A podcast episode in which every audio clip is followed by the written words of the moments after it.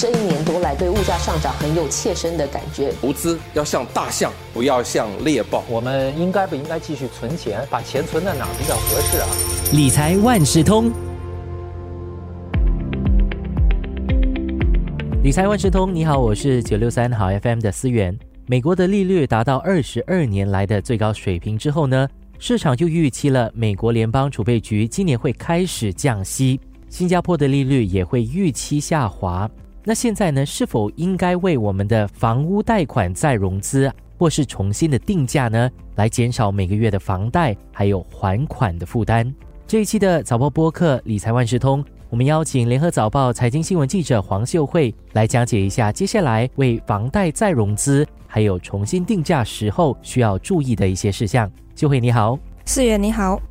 哎，我们就看到了美联储上个月就宣布了要维持利率不变，也暗示了今年可能会降息三次。如果真的降息的话，会怎么样影响我们的房屋贷款呢？其实，美国利率达到二十二年来最高水平后，市场就有预期美国联邦储备局今年会开始降息，然后新加坡利率也预期下滑。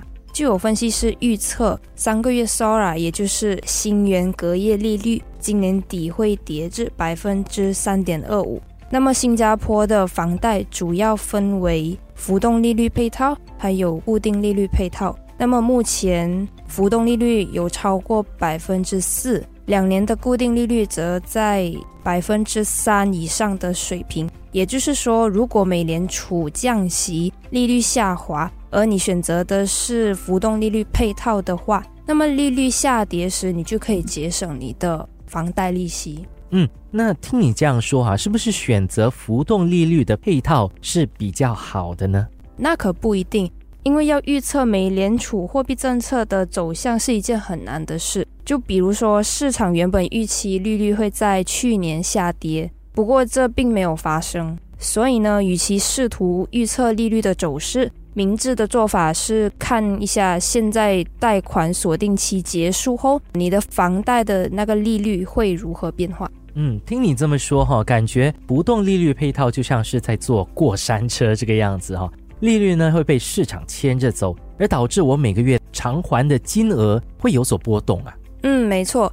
所以如果希望每个月的还款保持稳定，那么可以考虑一下固定利率配套。然后其他的考量因素，就比如说我刚刚说的，贷款锁定期结束后利率会如何变化，然后贷款有没有锁定期，再来就是新贷款配套的条款。然后最后是所节省的利息开支。嗯，那一般上哈，房贷的锁定期如果结束了之后，它的房贷的利率跟这个浮动的利率是会挂钩的，对不对？是的，是会挂钩的。所以目前呢，浮动利率处于百分之四到百分之五的高位。所以如果你的房贷已经超过了锁定期，那么其实是可以考虑进行再融资的。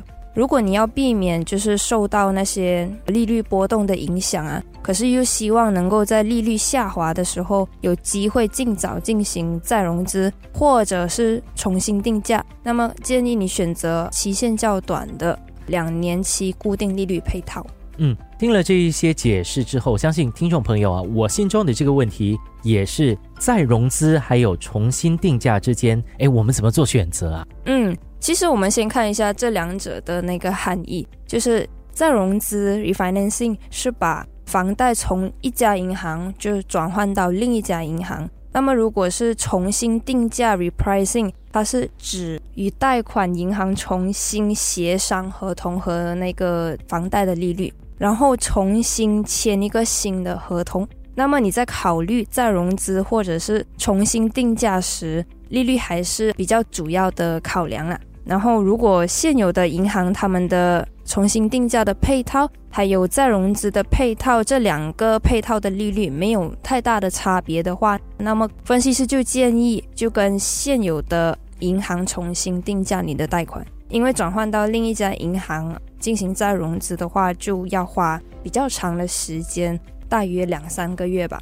然后有另外两点需要特别留意的，就是如果你在锁定期内再融资或者是重新定价，那么一般需要支付百分之一点五的赎回贷款罚金，这个是按未偿还贷款金额计算的。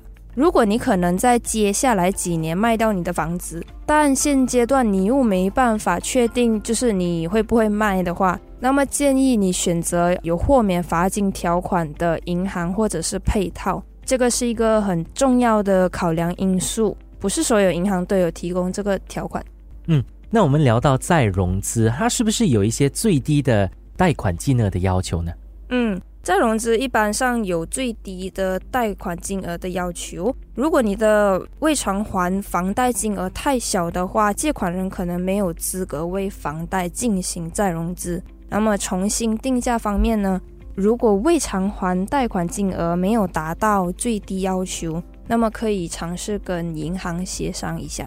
然后另外就是消费者还要留意回扣或津贴的回收期，如果你从 A 银行转换到 B 银行进行再融资的话，那么假设说新的利率是两年期固定利率，呃，然后锁定期两年，那么 B 银行呢，它会提供你两千元的津贴或回扣，然后这个津贴或回扣的回收期是三年。所以呢，如果你锁定期结束后想要换那个配套的时候呢，最好是跟同一家银行重新定价。否则你就得退回回收期间享有的这些津贴或回扣。嗯，那我知道哈，这些再融资啊，还有重新定价贷款这些手续是需要一些费用的嘛，对不对？对，一般上再融资的两个主要成本是律师费和房产估价费。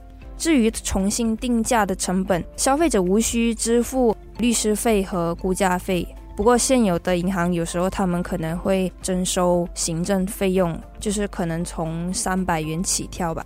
随着市场预期，美国联邦储备局会在今年开始降息，这个利率，本地的房贷的利率也会有所波动，所以你需要去考虑是不是应该为房屋贷款再融资，或者考虑另外一个选项重新定价，来减少自己每个月还款的负担。